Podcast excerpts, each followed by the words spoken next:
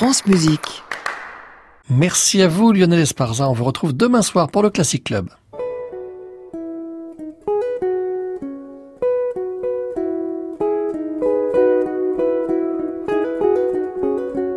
Arnaud Merlin, le portrait contemporain. France Musique.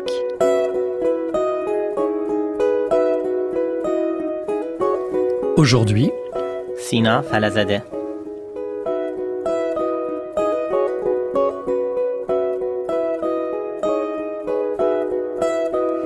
Bonsoir à tous. Ce soir, dans le portrait contemporain, j'ai le grand plaisir de recevoir le compositeur d'origine iranienne Sina Falazadeh, à la veille d'une création dans le cadre du festival Manifeste, inspiré d'un épisode de l'épopée de Gilgamesh.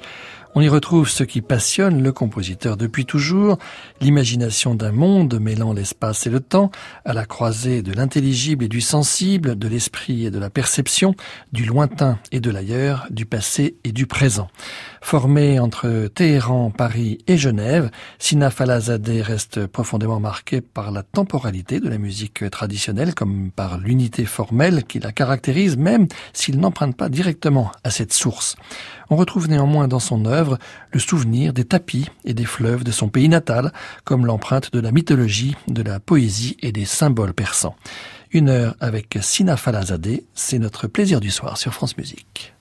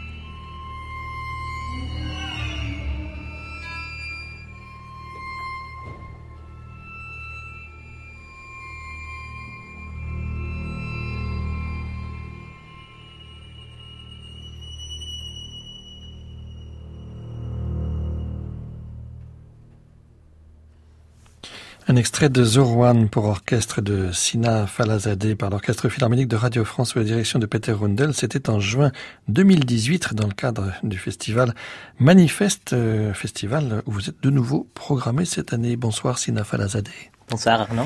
Zorwan, c'est une figure mythologique euh, persane? Oui, Zorwan, euh, à la base, c'était le dieu du temps. Que les deux pouvoirs, on dit mal et bien, sont nés de, de Zorwan. Donc on peut dire c'est un peu comme le yin et le yang, ce sont deux principes qui se complètent. Exactement. Euh, oui, c'est ça. On peut dire ça comme ça. Oui. Alors on comprend que vous venez euh, d'Iran, vous êtes né en 1981.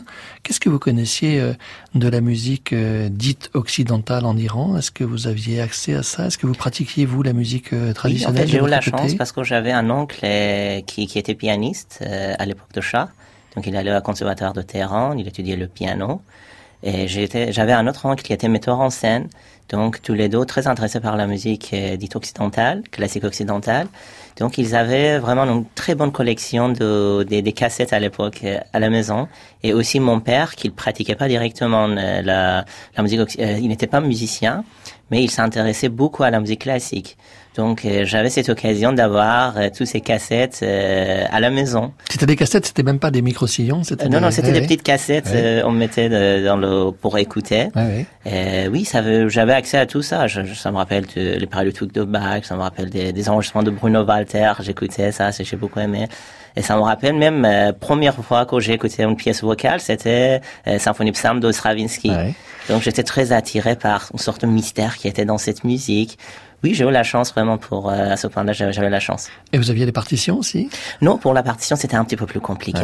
Donc euh, j'ai écouté énormément la musique, mais euh, la, les partitions, ceux qui étaient un peu la, la, musique un peu plus ancienne, un peu comme par exemple les sonates de Beethoven, Mozart, Schubert, Chopin. Oui, c'était accessible, mais si on allait plus loin, on arrivait à Debussy, Ravel, non, c'était c'était un peu plus difficile à trouver leur partition. Et des concerts non sur place pas, concerts, quand j'étais petit, non, il n'y avait pas beaucoup de concerts vraiment parce que je pendant la guerre irano-irakienne, la vie culturelle n'était pas très active à ce moment-là. C'était tout de suite après la révolution, après on sort de changement, plein d'agitations qui étaient dans la société. Mais petit à petit, on a commencé à donner le concert. Donc avec euh, ma mère, on a commencé à fréquenter des petits concerts euh, qu'on faisait. Et après la chute du régime soviétique, il y avait pas mal de musiciens euh, qui, qui n'ont pas pu venir euh, en Europe, euh, plutôt ceux qui, qui venaient de l'Arménie, de Géorgie, de Tadjikistan, qui sont venus à Téhéran. Donc ils ont donné une nouvelle vie à la musique classique.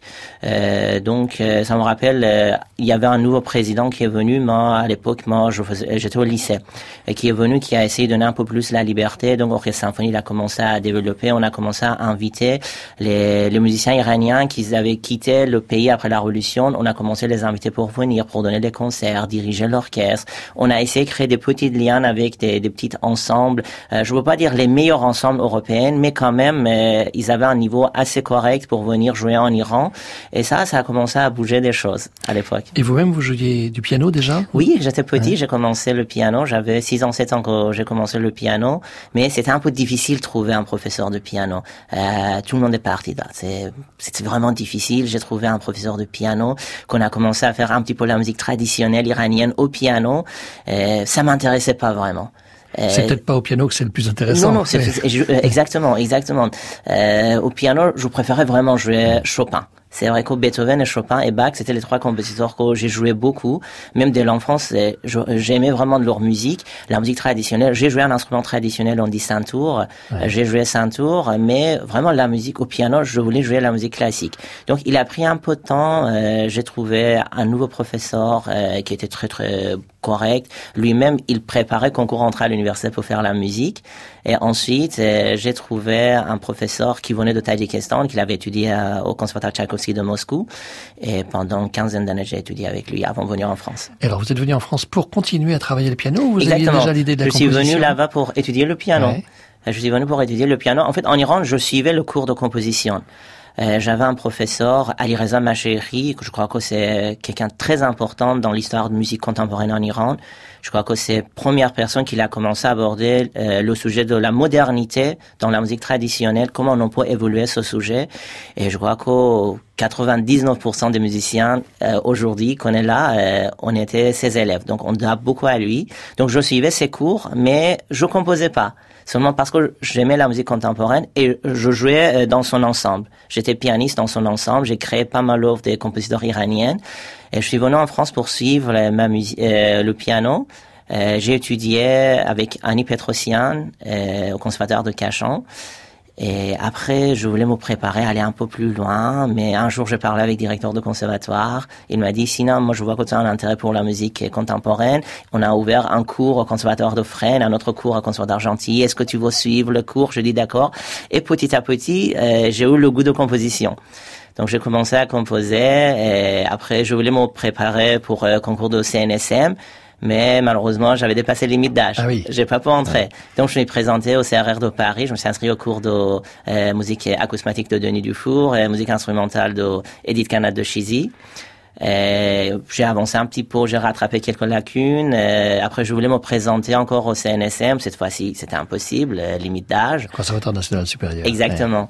Après, j'ai parlé avec Gérard Pesson, qui l'a accepté gentiment. Qui est professeur de composition. Exactement. Gérard Pesson, professeur de composition au CNSM de Paris, qui l'a accepté gentiment de me donner des cours de composition. Vraiment, c'était un événement très important pour moi. Et il a, il a imposé une condition un peu difficile à l'époque qui, m'a servi énormément. Il a dit que sinon, moi je te donne le cours de composition à condition que euh, tu me garantis que tu vas jouer tes pièces que tu composes avec moi. Sinon, je peux pas.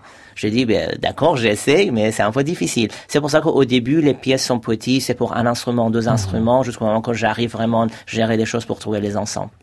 On écoute précisément une pièce pour instrument euh, solo, ça s'appelle Oxus, c'est pour violon et c'est Andrew McIntosh qui joue ici. Et on expliquera tout à l'heure ce que ça veut dire Oxus.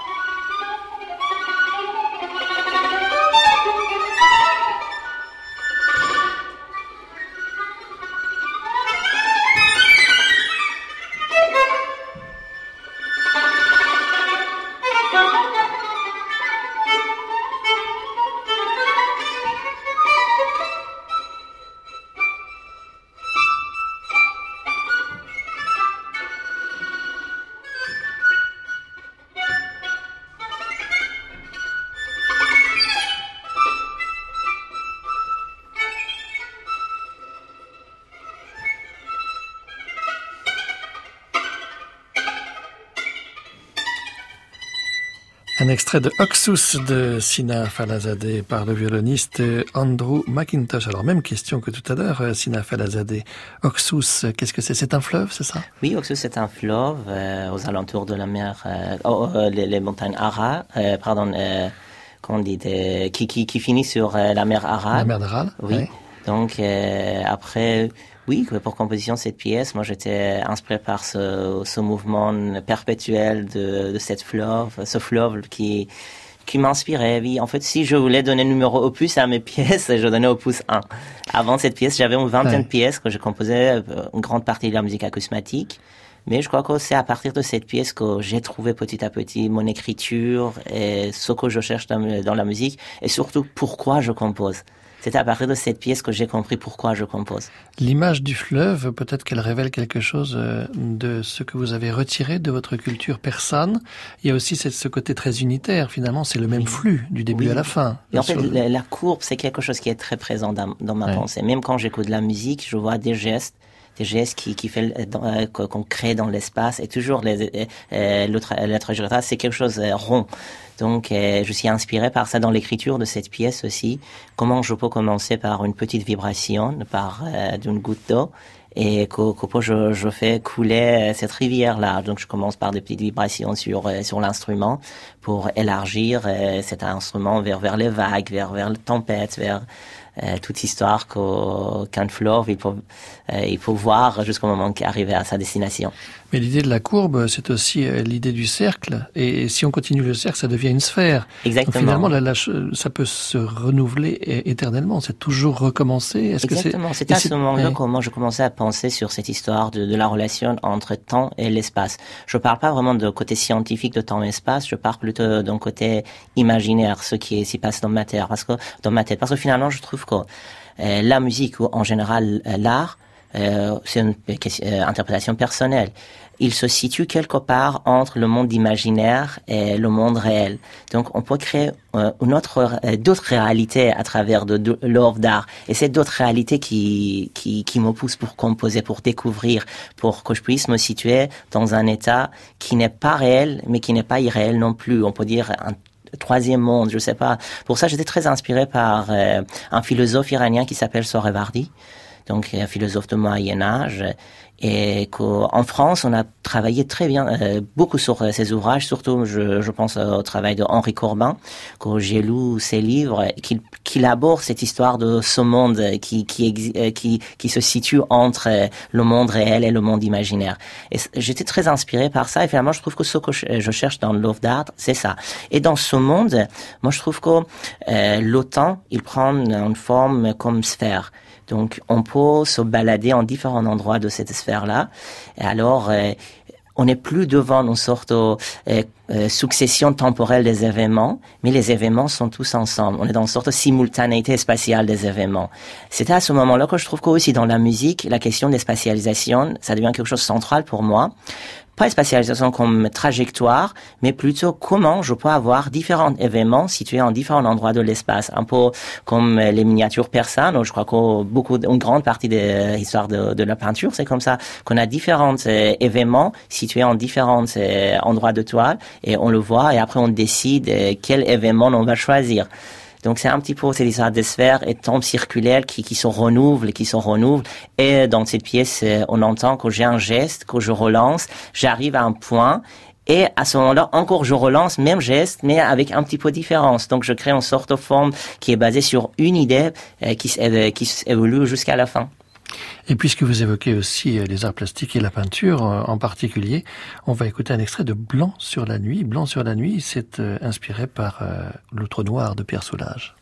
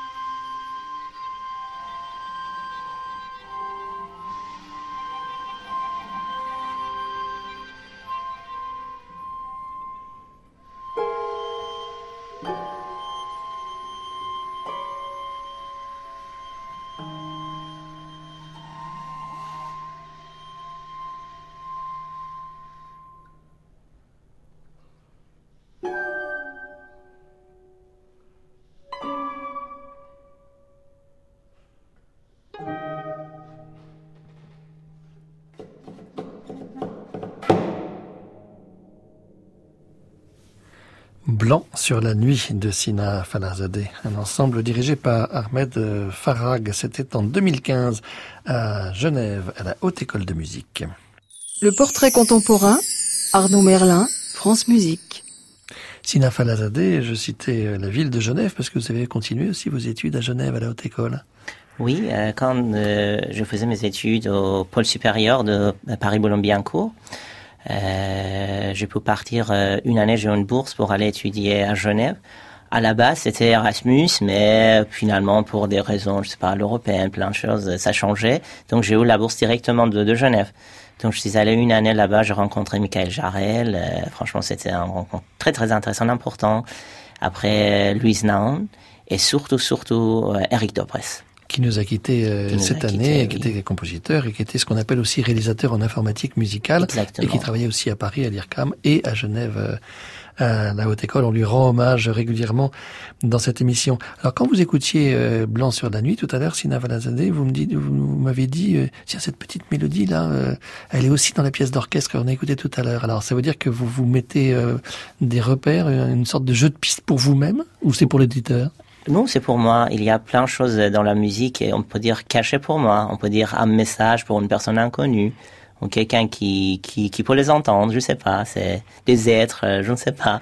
Mais il y a dans ma musique, il y a des choses, il y a des choses. Et une question, c'est ce qu'une pièce pour moi est jamais finie. Donc chaque fois que je finis une pièce, euh, j'essaie de toute façon d'analyser, regarder comment je peux euh, avoir amélioré cette pièce. Donc à travers de cette pièce, je commence une deuxième pièce, troisième pièce. Donc les pièces, on peut dire, on sont en enchaînement d'une à l'autre. Donc pour moi-même, je peux trouver les repères de chaque pièce et, cette évolution qui qui suit d'une pièce à l'autre.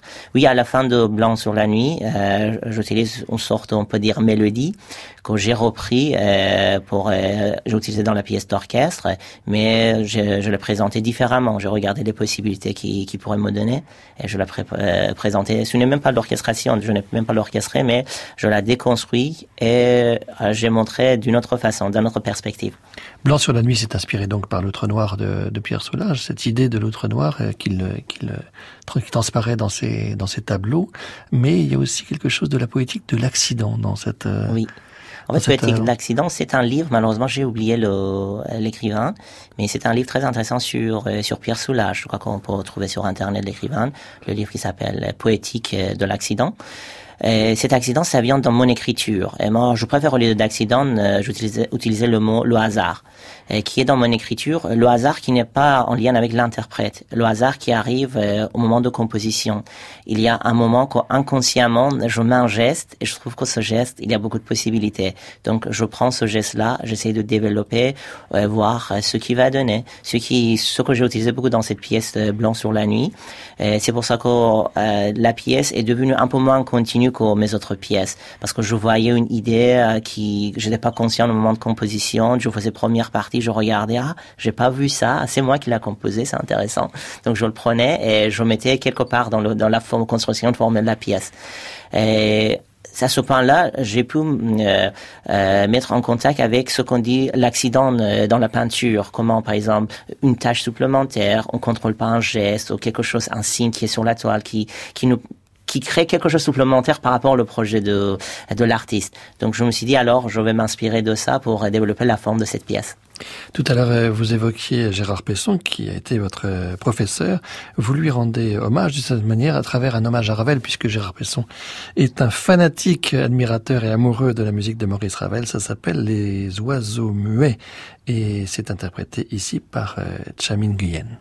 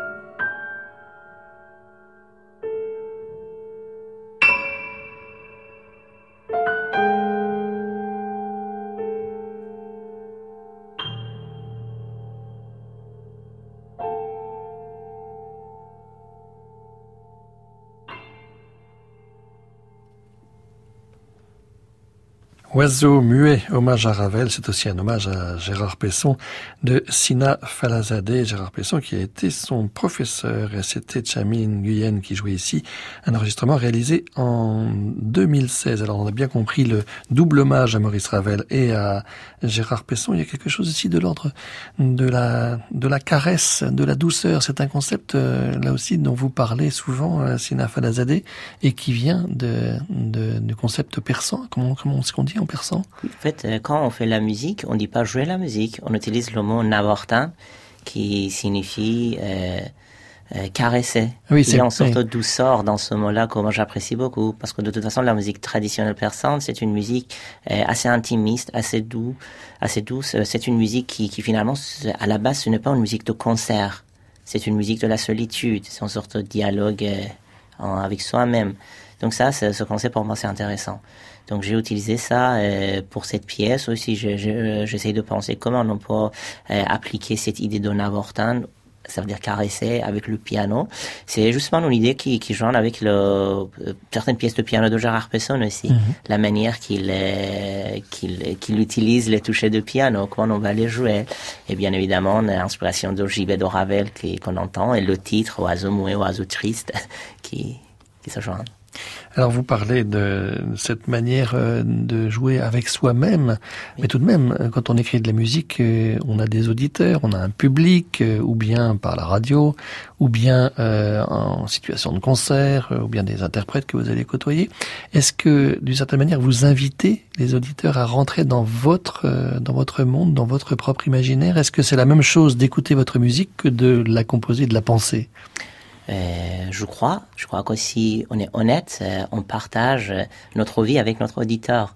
C'est-à-dire, moi, j'invite l'auditeur à entrer dans une sorte, on peut dire, euh, mon palais mental, l'antre mental, pour lui exposer ce que je pense, ce que je vois, en espérant qu'on puisse dialoguer, moi, en présentant ma musique et l'auditeur en écoutant la musique.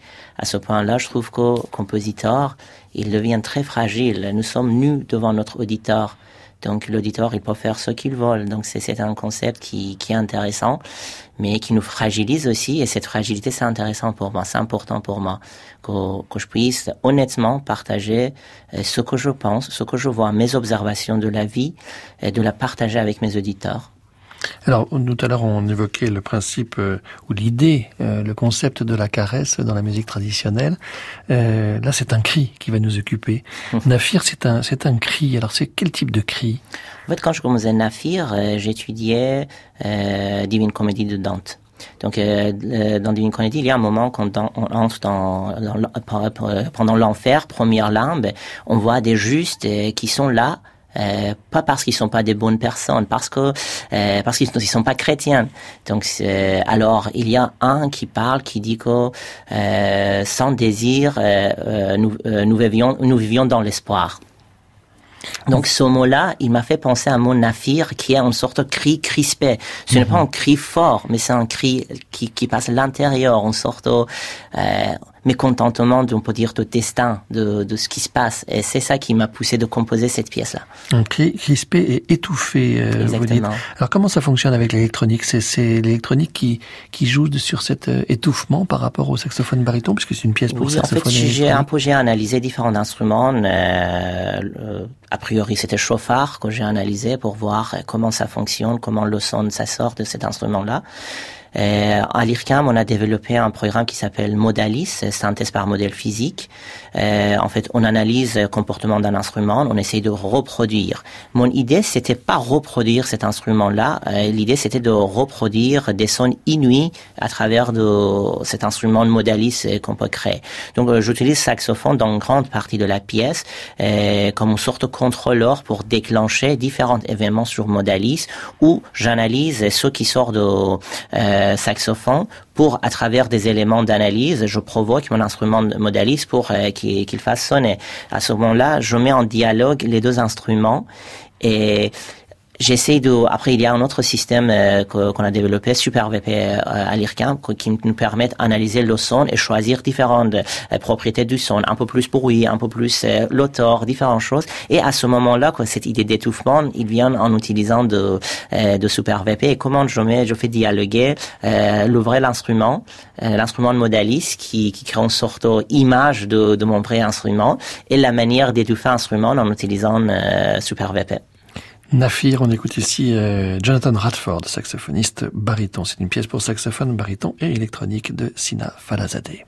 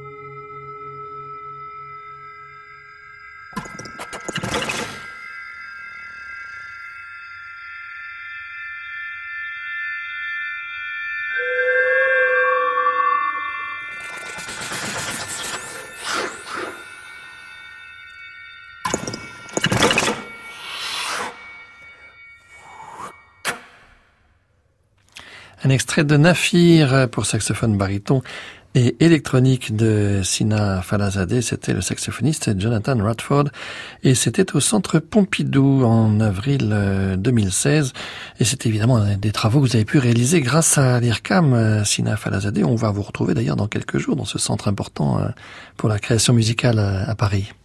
Oui, c'est un événement très important. Et justement, on part sur la création. J'aimerais bien dire un mot sur la création. Vous le savez, je suis iranien et j'ai l'origine perse. Donc je crois que je suis bien placé pour dire comment une culture arrive à son apogée et comment euh, il prend le chemin de la décadence vous, toute l'histoire d'Iran que j'ai mm. vu, j'ai lu et j'ai vécu. vous êtes né en 80, euh, juste après la Révolution. Exactement. Je trouve mm. qu'une culture qui n'arrive pas à se renouveler, qui ne fait que, excusez-moi, mais ruminer euh, sa gloire du passé, euh, vraiment, c'est condamné à la chute. Euh, en musique, on peut imaginer que ce renouvellement se manifeste par, le, par la création, l'acte de création. Je crois que c'est très important dans la musique. On peut toujours jouer la musique du passé, la musique de Chopin, Beethoven, différentes sortes de musique. Mais ce qui fait vivre la musique aujourd'hui, ce qui, qui ouvre le chemin vers l'avenir pour une culture musicale, c'est la création. Euh, et surtout de la création, c'est un socle pour d'autres formes de la musique, d'autres genres de la musique. Sans une création musicale, euh, je crois que la musique, euh, il perd le sens. Et j'espère que cette création, l'acte de création, ça peut continuer ici en France, surtout ici en France Musique, qui a soutenu jusqu'à maintenant cet acte de création. J'espère qu'il arrive à soutenir cet acte dans une manière qui, euh, qui qui soit profite pour euh, pour cette société musicale parce que la France, on voit l'histoire depuis la création de Notre-Dame de Paris jusqu'à l'époque de l'IRCAM, euh, c'était la France était un des pays plus importants dans, dans l'histoire de la musique, dans la création. Tous les grands compositeurs, euh, soit ils étaient français, soit ils ont passé par la France, et c'est un chemin que je crois que la France il doit continuer. Et c'est encore vrai aujourd'hui, Sina Falazadeh, puisque vous êtes euh, ici d'origine iranienne, mais vous avez choisi de vivre à Paris. Et on va vous retrouver donc euh, précisément dans le cadre du festival euh, Manifeste organisé par l'IRCAM. Dans quelques jours, ce sera le 12 juin prochain. Et pour une création, la pièce s'intitule Métanoïa. Alors, qu'est-ce que ça veut dire là encore, Métanoïa? Oui, Métanoïa, c'est un mot grec et, qu'on peut traduire euh, au au-delà de euh, au-delà de penser, au-delà d'un euh, changement de point de vue, on peut imaginer. Et moi, j'ai utilisé ce mot parce que je suis inspiré par euh, un petit épisode de l'histoire de petit épisode non c'est une partie de l'histoire de Gilgamesh pas Gilgamesh lui-même vous le savez Gilgamesh c'est on peut dire que c'était une plus ancienne épopée écrite qu'on a trouvée en Sumer Mésopotamie et qu'il part sur un roi demi-dieu demi-humain et pour euh, un petit peu, comme il abusait son pouvoir, les dieux, pour limiter un petit peu, ils ont créé un être qui s'appelait Enkidu. Alors Enkidu, il vivait dans un état sauvage. Et moi, je me suis basé sur l'histoire d'Enkidu. Parce qu'à un moment donné, euh, Gilgamesh, il voulait conduire Enkidu vers la civilisation. Donc, euh, il envoie une courtisane. Et après la relation avec courtisane, euh, Enkidu, il, euh, il sort de, la, de cette nature sauvage. Et il entre dans la société. Donc, cette transformation euh, qui m'intéressait, ou le nom de métanoïa que je choisis pour cette pièce-là. Alors, dans Enkidu, moi, je pense il y a deux aspects que j'aborde dans l'inquidu.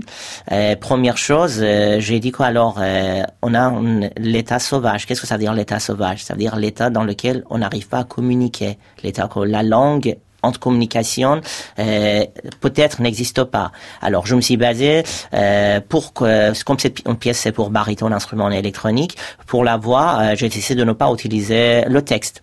Euh, je trouvais qu'au sans texte, j'arrive mieux à arriver à euh, la nature euh, de voix, cette expressivité de la voix. je trouve que de toute façon, texte, il respecte les règles de rhétorique. Donc, il y a des choses qui s'imposent à texte. Parole, il impose certaines choses à la voix. On peut bien sûr composer pour la voix, mais c'est composé, ça veut dire pour le texte, mais c'est une pièce pour le texte. Moi, je voulais une pièce pour la voix. Deuxième chose, c'est question de l'espatialisation. comme on a parlé au début de l'émission, comme je vois le temps quelque chose de sphérique, je voulais voir comment peux avoir le passé Gilgamesh et mon point de vue d'aujourd'hui, compositeur d'aujourd'hui, comment je peux le voir? Donc ça, je, je, pensais que je peux mettre tout ça ensemble. J'ai créé les duos, des petits duos que je, je les disposais sur la scène. Aussi, j'ai emprunté un système de diffusion du son de Marc Westropa qu'il avait utilisé par exemple dans son opéra Orso. Oui, des sortes de grands totems de haut-parleurs. Exactement, c'est ils sont des ce que j'ai utilisé euh, sont sept haut-parleurs qui sont tournés différentes euh, directions comme une spirale qui monte. J'en ai utilisé trois pour remplir l'espace d'ondes sonores. Et la question, le problème, c'est ce que quand j'ai le son direct, comment je peux spatialiser?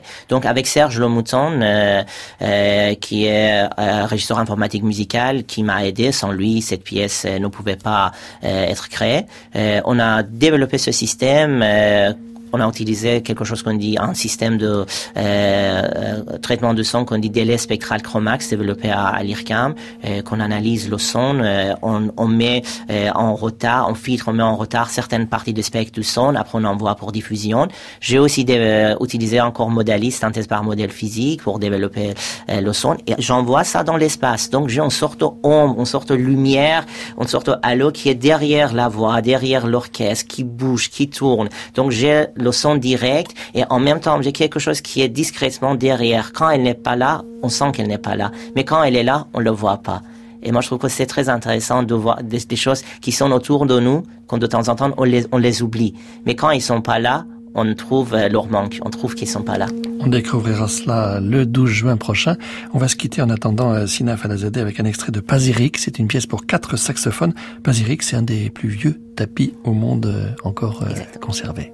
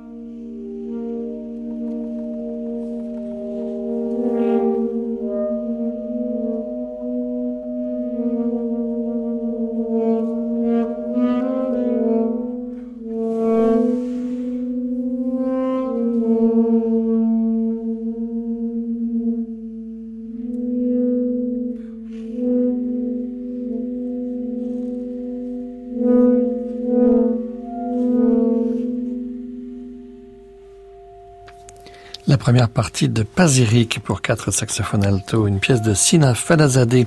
C'était l'ensemble du bout du monde. Ainsi se referme ce portrait. Merci beaucoup à vous, Sina Falazadeh. Merci à Arnaud. D'avoir accepté cette invitation. Je rappelle euh, la création de Métanoïa. Ça sera au cours du concert du 12 juin prochain. C'est au Centre Pompidou à Paris. Le 12 juin, 20h30, dans le cadre du festival Manifeste, il y aura Élise Chauvin, Mathieu Dubroca, Julie euh, Brunet-Jailly, l'itinéraire et Mathieu Romano, puisque dans ce concert, on entendra aussi des pièces de Kaya Sariao, Fausto Romitelli et James Taney. Merci à Annie Comier qui nous a aidé à préparer cette émission réalisée par Jean-Pierre Collard avec ce soir à la technique Jean-Michel Bernot. Je vous donne rendez-vous mercredi prochain 23h pour un nouveau portrait avec le compositeur George Benjamin. En attendant, vous pouvez réécouter et télécharger cette émission sur le site de France Musique, francemusique.fr.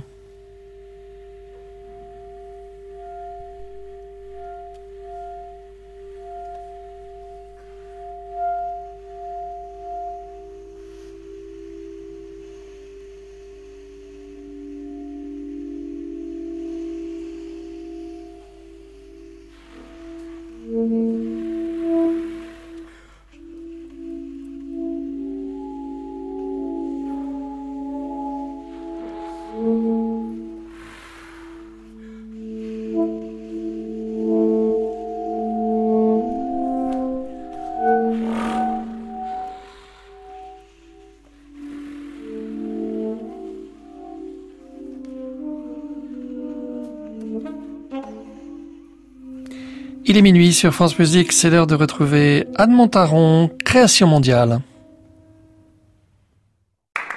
À réécouter sur francemusique.fr.